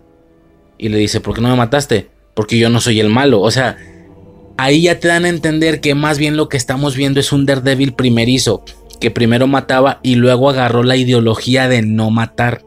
¿Sí me explico? Y a diferencia del de Charlie Cox, que no parece que haya tenido que aprender eso en algún momento, ya desde inicio tenía la ideología. Pero bueno, para el caso es lo mismo, a lo que voy es que a mí me estaba chocando que este Ben Affleck no tuviera la ideología. Y al final termina la película con la ideología. Es más, si Daredevil hubiera sido una película, o más bien, hubiera sido una franquicia de más partes, ya lo hubiéramos visto en las siguientes películas desde inicio con la ideología de no matar tendría todo el sentido, tendría un gran aspecto de desarrollo de personajes, tendría varios detallitos interesantes, ¿no? Definitivamente. Algo que me llama mucho la atención, pues. Eh, pero no sucedió, ¿no? Pero sí hubiera sido chido que ah, en la primera mataba y luego en la y, vimos cómo aprendió que no de nosotros nos tocó ver cómo aprendió que no debía de hacerlo y en las siguientes películas ya no lo hizo, ¿no? Bueno, mencionaba la pelea de Kingpin, güey, está chida, la neta está interesante. Eh, pues está chida, ¿no? Con lo de la lluvia y todo ese desmadre, usa mucho el sonar y tal. Y ya yendo al final de la película, pues ya para acabar esta parte del audio, se me hace curioso porque el vato queda vivo y el vato le dice, Kimpin le dice, esto no se ha acabado. Así, esto no se ha acabado. Eso se lo dice el Kimpin. Bullseye no murió, quedó todo jodido, pero quedó vivo te dan a entender, o eso se siente, que ellos tenían la intención de seguir con la franquicia. Querían sacar más partes. Supongo que a la película le fue tan mal que ya no hicieron más partes. Pero, pues hubiera estado chido, güey. A mí en lo personal, siendo que es una película que me gusta mucho y que el personaje sí me gusta y que Ben Affleck sí me gusta como Matt Murdock, güey. Pues, o sea, la gente puede decir lo que sea, pero a mí sí me latió. A mí sí me gustaría que hubiera una trilogía de este per Mira, ya si no una trilogía, aunque sea dos películas, güey, como Ghost Rider las tiene, tiene dos. por mí una trilogía, jodido una película más, pero es que es una película individual aislada. Si acaso Electra lo acompaña un poco, pero es que Electra, en Electra no sale nada de Daredevil. Se me hace raro, pues se me hace, se siente como, o sea, sí me gustaría.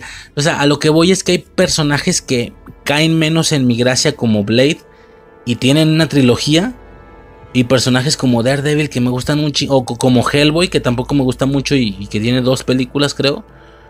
Sí, ¿no? Que no es de Marvel, ya dijimos, pero bueno.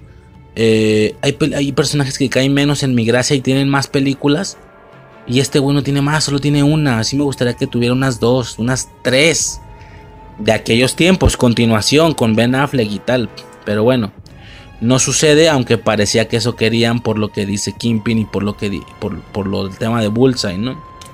Este y ya, ¿no? Ahí se acaba la película, poco más que mencionar por parte de esa película. Está chida, a mí me gusta mucho y sí me hubiera gustado que hubiera más. Y ya, ¿no? Podemos pasar a la siguiente película, que aunque eh, cronológicamente debería de ser Punisher, nos vamos a ir primero a Electra.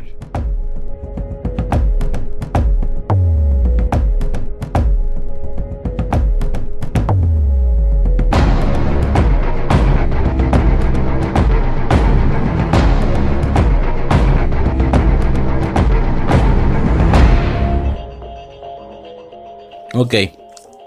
Ahora nos vamos al tema de Electra. Que como ya menciono, aunque la ruca sea, o la película más bien, sea después de Punisher, tengo que decirlo después porque Electra es, por así decirlo, una especie de continuación de Daredevil. Me suena casi a un primer intento de universo cinematográfico, güey. Yo no sé si tenían planeado más. Verga, güey, ¿por qué no vi videos o algo de esto? De esto no chequé videos a ver si se tiene en historial. No te creas y cheque de Electra y no, nadie dijo nada. Bueno, eh, se me hace curioso como, no sé si buscándole ahí algunas curiosidades de los planes que tenían, como cuando buscas un Spider-Man 4 y ves que se había planes y ya tenían villano y que iba a ser de la gata negra y todo eso. No sé qué tanto más tenían pensado hacer, pero pues claramente eh, Daredevil se les paró en la primera, Electra se les paró en la primera, ¿no? O en la segunda película de esa misma continuidad, por así decirlo. Porque Electra es una continuación de Daredevil. Básicamente Electra murió en Daredevil, ya lo vimos, pero acá la reviven. ¿Cómo? ¿Quién putas sabe? ¿Quién putas sabe? Porque no la revive la mano, la revive Stick. Vemos a Stick aquí, ahorita me pasó eso. Vemos a Stick, el viejillo este de la... Y Stick la revive, pero Stick no es de la mano, ¿o sí? No me acuerdo de la serie ni de, los, de cómics, no sé, pero... Pues X, güey, chingue su madre, la revive ni a la verga, que te valga verga, ¿no? Órale. Como mínimo lo pusieron, pusieron la escena donde la reviven. No empezaron la película y, haciéndose pendejos, ¿sabes? No, sí aclaran que se murió. Si vemos a la Electra con ese diseño y con ese traje de la de Daredevil y ya luego vemos el resto de la película, ¿no? Yo en esos tiempos, fíjate, me acuerdo, yo pensaba que la película de Electra era otra actriz. ¿Cómo te explico? Sí, que eran diferentes Electras, que no estaban conectadas las películas. Que alguien hizo una película de Daredevil donde sale Electra. Y luego una película de Electra, pero que no está conectada con la de Daredevil, por lo que era otra Electra universalmente hablando, era otra Electra con otra actriz, no contando Daredevil. No sé si me estoy explicando. Es como si tú ves Supergirl. Es como si tú ves Hombre de Acero y Superman es Henry Cavill. Y luego ves Supergirl y sale Superman, pero no es Henry Cavill, es otro güey porque es otro Superman. Algo así. Daredevil con su Electra. Y luego sí supe que hubo por ahí una película de Electra, pero que no era la de Daredevil, que era otra Electra. ¿Por qué? Porque su diseño era muy diferente. Y yo de caras de actrices pues no sabía reconocer, era un niño, ¿no? Ya viendo la película, claro que me entero que sí, que es la misma, que es la misma actriz. Nomás que traía un peinado muy diferente. En Daredevil traía frente descubierta y un pelo más chino o más ondulado. Y acá traía el pelo lacio con un copete. Como, no sé cómo se le llama este copete. Pero pues es la misma actriz. Y, y de nuevo, canónicamente es la misma Electra. Hasta vemos de cómo muere en Daredevil, cómo la suben a la ambulancia, luego cómo la reviven, ¿no? Pero me acuerdo que yo percibía esto. ver películas desde estos años ya conectadas genera un boom grande, ¿eh? porque a mí, porque es como, güey, Iron Man no fue el primero que empezó a conectar, no fue el MCU. Estos güeyes lo intentaron, pero se quedaron en dos películas. Su universito cinematográfico quedó en dos películas. Es curioso, ¿no? Poco que he mencionado esta película, la verdad. Me voy mucho más rápido. O sea, sinceramente, cuando yo iba a poner la película fue de, ay, güey, la de Electra, güey, qué hueva. Pero, pues bueno, ¿no? O sea, la quiero agrupar en este, en este grupo de películas porque entra y tal, ¿no? Y al final es una película de Marvel, aunque yo creo que de Electra no va a salir nada. O sea, si ya Ben Affleck es algo que se espera, pero pues dicen que no. Lo más que se puede salvar de ese rollo es, Ben Affleck, güey. Si es que llega a suceder, que yo creo que es de las apuestas más bajas. Creo que Ben Affleck está seguro y dice que no, que no regresaría a ser Daredevil y no sé qué. Pero pues bueno, toda la gente dice que no, entonces ya no se sabe. Toda la gente dice que no iba a salir y salió, ¿no? Entonces, pues yo ya no sé. Pero no creo que veamos un Electra. O sea, yo creo que ya mucho logro es. Güey, apenas te iba a decir. Yo creo que ya mucho logro es que se traigan a Electra al MCU, la Electra de la serie. Pero ya ni pueden, está muerta, güey, ¿no? No me acuerdo bien, creo que sí. Sí, porque en la tercera ya ni sale, está muerta. Pero sí, en Defenders muere. Pero, pues entonces, ¿para qué traerse a esta Electra si ya no habría como ese, ese junte de Electras, ¿no? Entonces, no creo, pero pues la tengo que poner, güey, la quiero agrupar yo tenía mucho desinterés. Cuando entro y empiezo a ver que la temática es la mano, sí fue como, no mames, si, quiero verla, güey. O sea, porque es algo muy fijo de la serie. No solo de Daredevil segunda temporada, también de Iron Fist.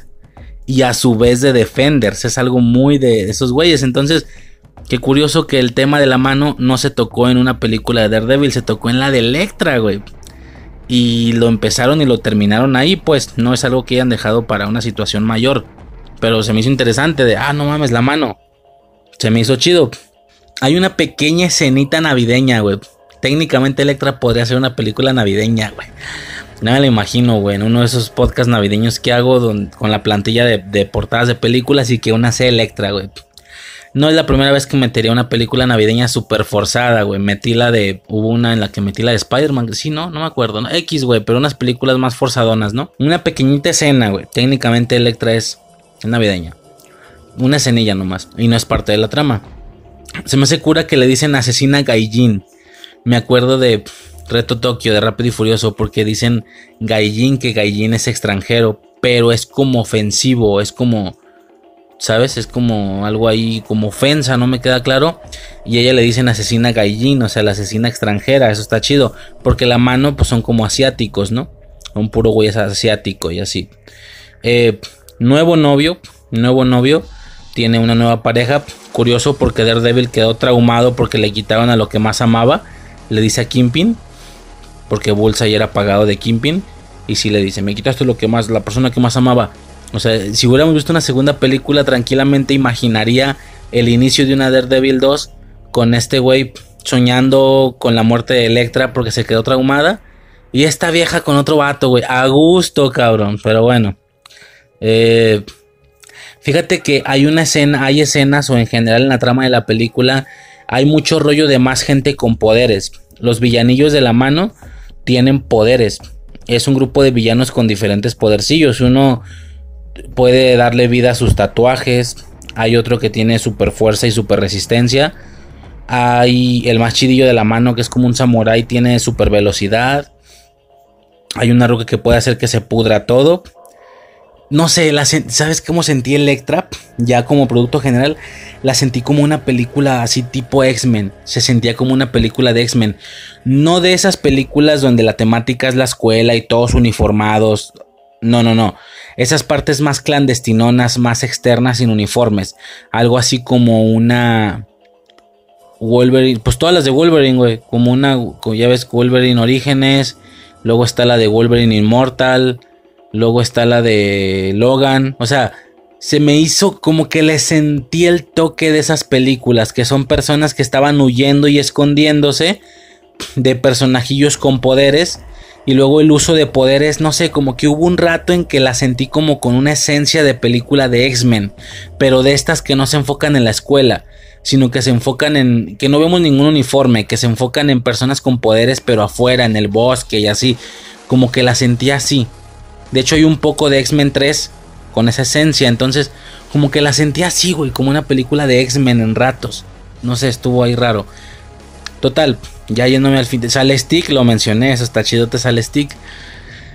Hay un beso lésbico, güey. La morra que hace pudrir las cosas le da un beso a Electra con la intención de matarla. Independientemente de la trama y de la justificación, vimos un beso de dos morras. Se me hace curioso porque es como, güey, la gente está mami mami con la inclusividad, con la inclusión, con de que, güey, eso pasa desde hace años. La película es del 2005 y ya intentaban hacer esa inclusión y no tenían miedo en que se viera un beso lésbico. Lo mismo pasa con Punisher. En Punisher hay un beso de dos vatos. Dos vatos que son súper, digo, tradicionalmente quiero decir, tradicional y súper cerrado, pues está el tema de que un güey machote, claro que no puede ser gay, ¿no? Entonces son dos mafiosos pistoleros y son pareja, güey, se besan a escondidas y es como, fíjate, güey, 2004, o sea, les vale a verga desde antes, ahorita lo mencionamos en Blade, pero pues eh, tuvo cura, ¿no? Y ya, total, la pelea final de Electra con el güey este de super velocidad estuvo chida. A mí sí me gustó mucho la secuencia de acción. Dicen que la película es una mierda y tal, más que Daredevil. Pues mira, a mí se me hizo entretenida en partecillas. Ya ni siquiera la recomiendo como una película palomera, pero sí se me hace entretenidona, güey. O sea, y más esa pelea final estuvo chida, güey. Y poco más, ¿no? La morra queda como activa para hacer más cosas. Como te digo, hubiera estado chido el experimento de un universo cinematográfico en aquellos tiempos. Ya está conectado Daredevil con Electra. Hablando de las películas de aquellos tiempos, pues que los conectaran con un Ghost Rider o con un Punisher, hubiera estado mamón, güey. Poco más que mencionar de Electra, güey.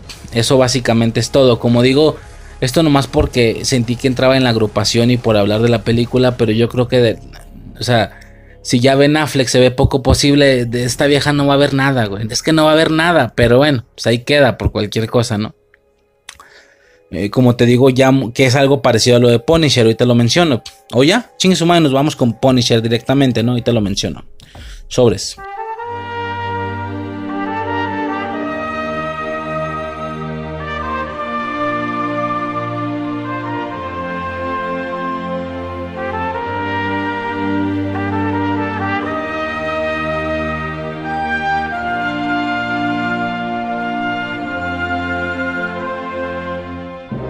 Y bueno, pues nos vamos a la película de Punisher, ¿no? Lo que estaban mencionando al final. Punisher también, yo no creo que vaya a haber algo de este Punisher. Es que, ¿sabes qué pasa? Una cosa eran Toby Maguire y Andrew Garfield. Todavía un Ghost Rider de Nicolas Cage. Todavía un Daredevil de Ben Affleck. Y por supuesto Blade. Blade también fijo. Pero ya detallitos más mínimos no creo que vaya a haber alguna referencia de esto en el multiverso. Mira, yo creo que la gente ahorita está alucinada con seguir viendo a ese Punisher que vimos en Daredevil y que ya luego obtuvo su propia serie de Netflix, que ahora ya son de Disney Plus.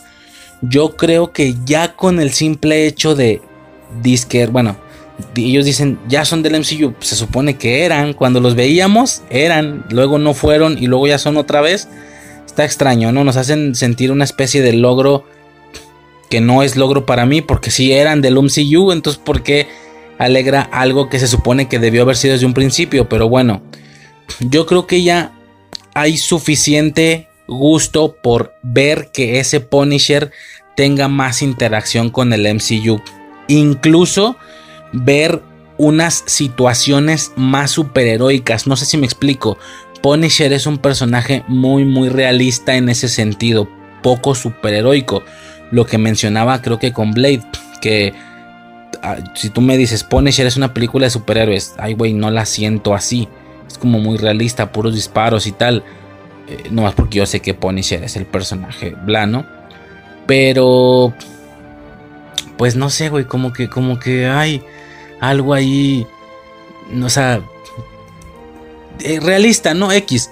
Y tú checas cosas, lo que mencionaba con Moon Knight, de los Midnight Suns, eh, tú checas, por ejemplo, agrupaciones que aunque hay unas agrupaciones más tradicionales, si te vas a qué, qué tanto puede existir, te puedes encontrar, digo, estoy mamando, estoy inventando, no sé si exista, pero voy a poner un ejemplo inventado. Si tú le buscas, puedes encontrar una agrupación de los Guardianes de la Galaxia en los cuales está Ghost Rider, Venom, Punisher, entre otros.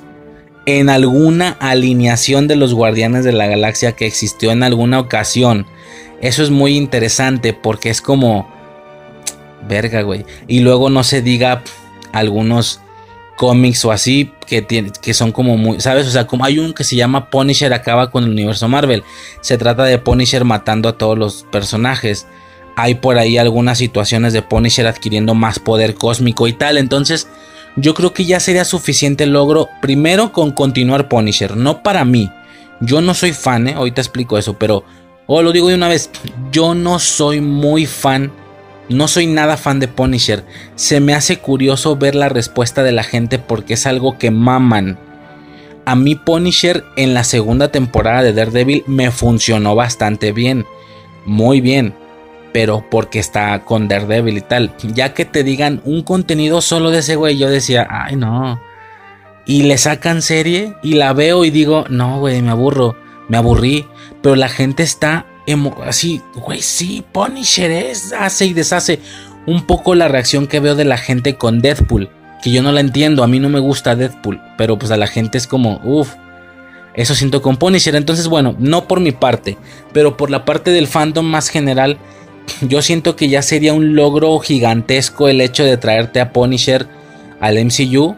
Y con traértelo no me refiero a que digas que es parte del universo y ya, no que Punisher interaccione con ese Punisher el de la serie que interaccione con Vengadores, que tenga alguna aparición en alguna situación más cósmica, en alguna batalla rollo Endgame y que ahí salga Punisher o que le den incluso un power up de poderes más cósmicos como en los cómics en alguna ocasión o por alguna manera o qué sé yo, ni siquiera he checado bien qué tantos rollos con Punisher más intergalácticos puede haber, puede haber, pero bueno, ya expliqué que por ahí alguna vez me tocó ver una, ni siquiera Vengadores, güey, una alineación de Guardianes de la Galaxia donde puede estar un Venom, un Punisher, un Ghost Rider, Groot y, es, no sé, y Spider, güey, y es como, what the fuck, por... Es un decir, no sé, estoy mamando. No estoy diciendo la alineación tal cual, pero es un ejemplo que en cómics te, hay de todo. Entonces, yo creo que para la gente ya sería un gran logro el que hagan eso con ese Punisher de la serie que nadie está esperando que se traigan a este güey en plan multiversal. A este güey digo el de la película. Nadie veo que esté esperando a que se traigan a este güey como sucede con Tobey Maguire, con Andrew Garfield, con Nicolas Cage, con Ben Affleck, etc. Yo no, no lo veo. Por lo que de, muy similar al aspecto de Electra, esta película siento que poca, poca respuesta puede tener en ese sentido. Pero bueno, igual la agrupamos porque existe y por honor a que también es una película que yo percibí durante toda mi infancia. Nunca la vi, pero percibí que la gente hablaba de que había una película de Punisher, del güey con la playera negra. Y, o sea, Punisher junto con Daredevil es curioso porque es de los pocos personajes de Marvel que yo conocí mucho antes que un Iron Man, que un Capitán América, increíblemente. ¿Por qué? Pues por esas etapas, por las etapas de los 90s, 2000s este 2000 sobre todo. Yo muchas veces lo he mencionado, ya no voy a hablar otra vez extendidamente de esto, pero todo el tema de que para mí era Spider-Man, Cuatro Fantásticos, X-Men y párale de contar uno que otro personajillo por ahí. Y esos personajillos eran de los que había películas, Ghost Rider, Punisher, Daredevil, pensaba que Hellboy, pero no. Y hasta después, eh, eh, y yo veía las parodias de Dexter, de las chicas superpoderosas, y entendía que estaban haciendo parodias a. Bueno, a Hulk sí lo ubicaba con Gigantón, pero que están haciendo parodias a Capitán América, ¿sabes? O sea, y son personajes que yo no tenía bien claros. Punisher llegó a mi, a mi inconsciente más rápido o más antes que un Visión, que una Bruja Escarlata, que un Iron Man. Si me explico, es curioso. Nada más por honor a eso hablo de la película, porque esta película es una película que yo percibí desde morro desde morro. Yo sabía que existía, pero nunca me tocó verla, ¿no? Hasta me acuerdo que un primo le gustaba, tenía un póster de ese güey y tal. Antes de hablar de la película, también quería decir otra cosa. Este, Warzone, ¿sí? Hay una película de Punisher del 2008 que se llama Punisher Warzone. debí de haber visto esa película. De hecho, es más actual que esta. Esta es del 2004. Y cuatro años después hay una película de Punisher que no es continuación de esta. Es como si lo hubieran reboteado. Aunque ese Punisher del 2008 que se llama Warzone es más actual. Si llegara a haber alguna situación multiversal con un Punisher, otro Punisher que no sea el de la serie, quiero decir, por eso digo multiversal. No creo que vayan a tocar el de Warzone. Si no me equivoco, es una película que pasó sin pena ni gloria. O sea, que, ofensivo suena esa frase, ¿no? Porque sin pena ni gloria significa sin ser odiada ni, ni gustada. Una película que pasa por odiada, pues mínimo se supo de ella, ¿no? Como una Daredevil o una Ghost Rider. Pero es que cuando dice sin pena ni gloria se refiere a nada. Y eso es hasta triste, ¿sabes? Como, güey, les va. No sé. Y luego es 2008, güey, cuando salió Iron Man. O sea, según yo, nadie peló ni supo de esa película. Por lo que yo no creo que vaya a haber alguna referencia a Warzone. Yo por eso acá ni la meto, ni la toco, ni nada. La verdad es que Punisher, no dudo que si infancia eterna fuera otra cosa o si yo hubiera tenido una infancia diferente, esto hubiera sido distinto. Hubiera hecho un audio exclusivo de Punisher, güey, hablando de esta película, de la de Warzone, de sus interacciones en la serie animada que también salió, también por eso lo ubiqué desde morro por la serie animada de Spider-Man. Y la verdad es que no, por eso solo entra a colación junto con Daredevil y, y la relación yo la hago por la serie, porque en las películas no hay nada y ya no, fin del pedo. O sea, para mí no es algo uff, pero bueno, Punisher pudo haber sido otra cosa. A lo mejor en algún futuro, si vemos una gran participación de Punisher, a lo mejor algo hacemos más exclusivo a Punisher, ¿no? En el podcast, pero por el momento esto es todo lo que hay. Y aunque la película de Warzone es más actual, siento que poca relevancia va a haber. Es un poco como los Cuatro Fantásticos. Si te pones a pensar, el remake de los Cuatro, digo, ya en su momento hablaremos de eso, pero el remake de los Cuatro Fantásticos que hubo técnicamente es, no técnicamente, es temporalmente más actual que las anteriores. Y aún así, nadie está esperando que salga algo de sus güeyes en el multiverso. No, lo que la gente está diciendo es que quiere ver a Chris Evans, a, a ese actor de Mr. Fantástico, el que hizo aquellas películas, ¿Me explico? Yo siento que es algo similar con Punisher. No, y ni eso, porque acá con Punisher no están hablando ni de, la vieja, ni esta, ni la del 2004, mucho menos la del 2008. Pero si llegara a ver algo, no creo que se vayan a enfocar en la más actual. Esta sería un poco más icónica, porque repito, es la película que pertenece a este grupo de películas 2000 eras de Marvel, junto con Ghost Rider, junto con Daredevil, etcétera, ¿no? Blade. Entonces, este, pues nada, ¿no? Esa es como mi percepción. Ya hablando de, la película, pues mira, ya como colación, la verdad es que poco hay que hablar desde, desde mi punto de, vista. Pues también estuvo bien, me gustó, se me hizo interesante. Me acuerdo de muchos conceptos de, la, de, la, de la serie. El tema de que mataron a su familia. Este mencionaba que en esta película hay una escena de dos güeyes que se besan, curioso por el tema de inclusión desde aquellos años. No, es que no tengo más que mencionar, güey, está chida la película, pero o sea, poco que mencionar, matan a su familia, este güey no lo mataron bien porque están bien pendejos, el güey sobrevive, junta era un militar, por lo que no es como que entrenen, nada más junta un chingo de armas y empieza a matarlos poco a poco, con esa secuencia final donde ya se los baja a todos, ¿no? Y, curioso porque el villano de esta mafia es este Danny Zuko.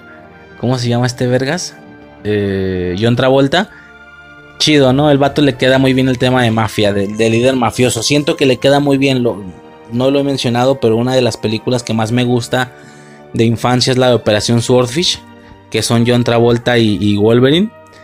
Este, y me gusta mucho Operación Swordfish. Y, y ahí el güey es un jefe mafioso que se me hace muy chido su, actuación. Entonces le queda bien al güey. Pero bueno, poco más que mencionar de la película, güey. Está chida, está mucha acción, mucho disparo. La relación está con los vecinos que tiene el güey, que llega a algo chido sin ser ese típico amor. Eh, y el güey se iba a suicidar, pero también quedó activo para cualquier cosa. es que claramente le dejaban las películas abiertas y ya luego nunca hubo nada más, ¿no? Poco más que mencionar, como digo, yo creo que poco vaya a ver de este güey en el, en el MCU, pero bueno, ahí quedan ya las películas y ya, güey, pues ahora sí que sería todo.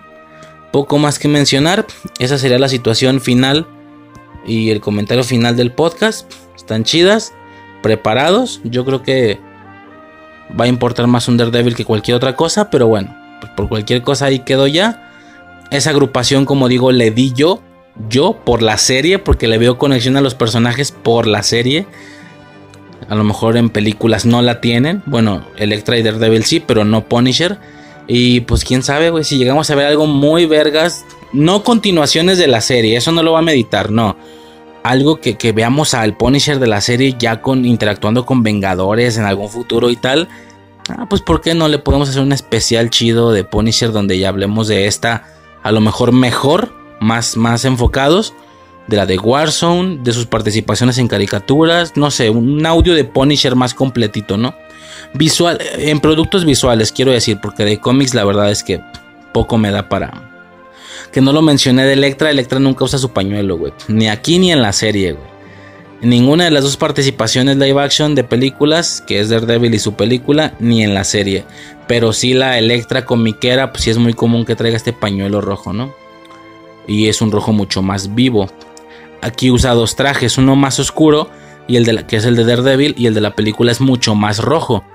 Y me gusta mucho su traje o sus trajes en, la serie, en las series, junto con Defenders. Está chido. Y ya, güey, poco más que mencionar. Este será el segundo audio de preparación. Se vienen más checando más películas. Un poco en este modo, un poco más rápido, más, más veloz. Porque pues no me da mucho para hablar de estas películas, la verdad. Pero bueno, ahí queda. Están chidas. Y lo más importante, las vi. A lo mejor ya la ejecución es otra cosa. Pero yo las vi y ya estoy listo por si salen estos güeyes, ¿no? Que no creo, de algunos no creo. Pero bueno, poco más que mencionar. Ya por parte del audio, pues ya, güey, ya sería todo básicamente. Eh, ya, güey, ya sería todo. Podemos despedir entonces. Eh, ya listos para el siguiente audio, para el siguiente podcast. Y pues nada, ¿no? Esto fue Infancia Eterna. Transmitiendo desde un lugar en lo más alto del cielo, girando en la segunda estrella a la derecha, directo hasta el amanecer. Recuerda que en el momento en el que dudas de si puedes volar, dejas de ser capaz de hacerlo para siempre. Yo soy Riser y hasta el próximo. Perdón, rápido, no lo mencioné, que, soy un pendejo, güey. Aquí cuando el vato ya sale así de la nada, pum, ya trae su calavera. Ok, en la serie me gustó que sale mucho tiempo sin nada y luego le dan mucho énfasis a cómo decide pintar la calavera. Creo que tiene un motivo, un origen en la serie. Aquí es como chingue su madre, me pongo una calavera en el pecho por mis huevos y porque ya.